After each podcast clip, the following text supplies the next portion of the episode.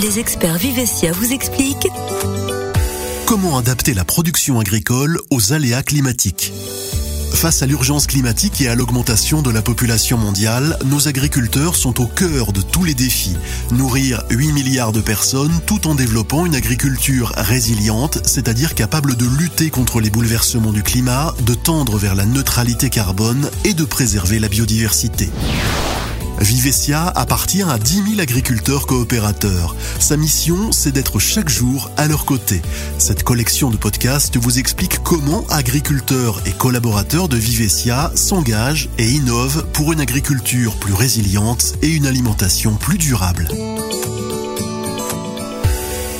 L'expert qui nous rejoint aujourd'hui s'appelle Damien Rousseau. Vous êtes agronome en charge du choix de variétés et céréales chez Vivessia. Bonjour Damien. Bonjour Gilles. Alors comment définissez-vous votre métier en quelques mots? Eh bien, mon métier, il consiste euh, principalement à choisir les variétés de céréales les plus adaptées aux besoins de nos agriculteurs et des consommateurs. Et en parallèle de cette mission, nous travaillons avec mes collègues sur le thème du changement climatique qui impacte euh, aujourd'hui grandement l'agriculture. Est-ce que vous avez une devise? Euh, J'ai pas forcément de devise mais euh, une qui pourrait euh, être adaptée à la situation, ce serait ne pas être dogmatique. C'est-à-dire que l'agriculture bénéficie de nombreuses possibilités techniques et qu'il ne faut sans doute pas s'enfermer dans une seule. Il faut savoir s'adapter. Quand on parle de changement climatique, comment ça se traduit concrètement pour les agriculteurs, Damien? Eh bien, au-delà du changement climatique qui se traduit notamment par une élévation des températures sur les moyens et long terme, ou encore par une répartition euh, différente de la pluviométrie sur l'année, ce sont les événements climatiques extrêmes qui perturbent le plus la production agricole. Si on prend le cas de 2023, nous avons vécu un hiver très doux, historiquement doux, suivi d'un printemps très humide et euh, d'une sécheresse euh, que l'on peut qualifier de fulgurante. Tout le monde pensait que la pluie du printemps euh, suffirait à alimenter les cultures, mais les températures ainsi que les vents intenses ont très très rapidement asséché les sols, pouvant impacter certaines cultures localement. Est-ce que ces aléas sont de plus en plus fréquents avec des impacts de plus en plus forts? Oui, nous constatons une augmentation de la fréquence des aléas depuis le début des années 2000 avec une intensification depuis les années 2010. Presque chaque année, finalement, apporte sa spécificité en matière d'aléas. À titre d'exemple, l'année 2016 fait désormais référence en la matière avec une perte de rendement historique sur la culture du blé tendre d'hiver, en lien avec une pluviométrie euh, exceptionnellement élevée. Et qu'est-ce que fait le monde agricole pour tenter de préserver les cultures? Eh bien, on fait en sorte de s'adapter grâce aux variétés qui sont désormais sélectionnées sous le climat actuel et donc naturellement plus adaptées au changement climatique global. Nous constatons une précocification variétale, notamment au niveau des variétés de blé tendre, par ailleurs, nous mettons en place des techniques d'esquive, c'est-à-dire des semis plus précoces pour les maïs, pour les colzas, des implantations de pois d'hiver au lieu de pois de printemps pour éviter les températures excessives au moment de la floraison des pois au printemps.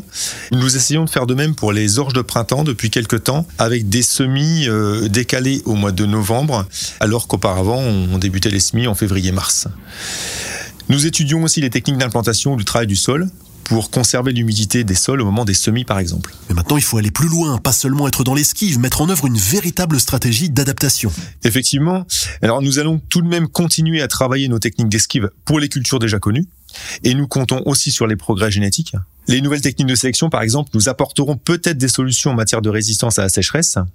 Et puis demain, l'un des grands challenges sera celui de la gestion de la ressource en eau. Et puis, pour terminer, nous ne sommes pas fermés à l'introduction de nouvelles cultures dans la région. C'est-à-dire des cultures qui vont monter du sud? Potentiellement. Comment Vivessia procède pour choisir ces nouvelles variétés et vérifier qu'elles sont mieux adaptées à l'évolution du climat? Eh bien, nous travaillons sur la base d'expérimentation en plein champ que nous analysons sur le plan statistique, c'est-à-dire que nous comparons euh, les variétés anciennes, par exemple, aux variétés euh, récemment euh, mises sur le marché pour valider le bénéfice qu'elles peuvent apporter aux agriculteurs et aux consommateurs. Est-ce que vous utilisez aussi les nouvelles technologies pour avoir de nouvelles sources d'informations, de connaissances? Tout à fait. Nous utilisons depuis quelque temps les drones pour mesurer, par exemple, l'état de stress hydrique de certaines variétés de blé par rapport à d'autres. Le stress hydrique, ça correspond au manque d'eau que peuvent subir les plantes. Et nous envisageons aussi à moyen terme de pouvoir identifier les variétés dont le système racinaire serait plus adapté aux conditions stressantes. Ceci via des scanners à racines qui pourraient correspondre pour l'humain à des radiographies. À quel horizon vous vous projetez aujourd'hui avec ces nouvelles connaissances et l'évolution du climat tel que l'envisagent les différents scénarios du GIEC, les experts climat des Nations Unies? Eh bien, une étude en cours avec la société AXA Climate va nous projeter en 2030, c'est-à-dire à très court terme, et puis en 2050. Alors, la société AXA Climate est une filiale du groupe AXA, très connue par le grand public. Et nous allons croiser l'expertise euh, d'AXA, qui va avoir une vision euh, assez globale du changement climatique. On va croiser donc ces données globales avec euh, notre expertise agronomique, et ce sur 17 cultures ainsi que sur 20 zones pédoclimatiques, c'est-à-dire des zones avec des types de sols et des climats particuliers. Ça veut dire que vous travaillez sur du recueil de données et l'analyse de ces données. Oui, tout à fait. L'objectif est de croiser les données régionales dont Vivesia bénéficie, en lien avec les expérimentations euh, agronomiques, en lien avec nos connaissances du terrain, avec des projections climatiques en fait réalisées par AXA, dont l'équipe est composée à la fois d'agronomes, de scientifiques, dont des climatologues. Et vous attendez les premiers résultats à quelle échéance? La phase d'étude des stratégies d'adaptation va se dérouler au cours du second semestre 2023. Les résultats seront donc connus en fin d'année pour une exploitation et une mise en expérimentation dès 2024. Et l'objectif final de cette étude, Damien? Euh, C'est de déterminer si telle ou telle culture sera encore envisageable dans la région à l'horizon 2030 euh, ou 2050, ou tout du moins, quel sera l'impact du climat sur le potentiel de production des dites cultures. Merci beaucoup Damien Rousseau. On le comprend bien en vous écoutant Damien, l'accélération du réchauffement climatique frappe de plein fouet les agriculteurs, contraints de s'adapter, nouvelles variétés de semis, nouveaux rythmes de culture, nouvelles techniques. Et face à cette adaptation qui s'impose, les agriculteurs peuvent compter sur les scientifiques et les experts de Vivesia et sur le réseau de partenaires que la coopérative mobilise. Pour en apprendre encore plus, je vous encourage à écouter les autres épisodes de Grande Culture. À très bientôt.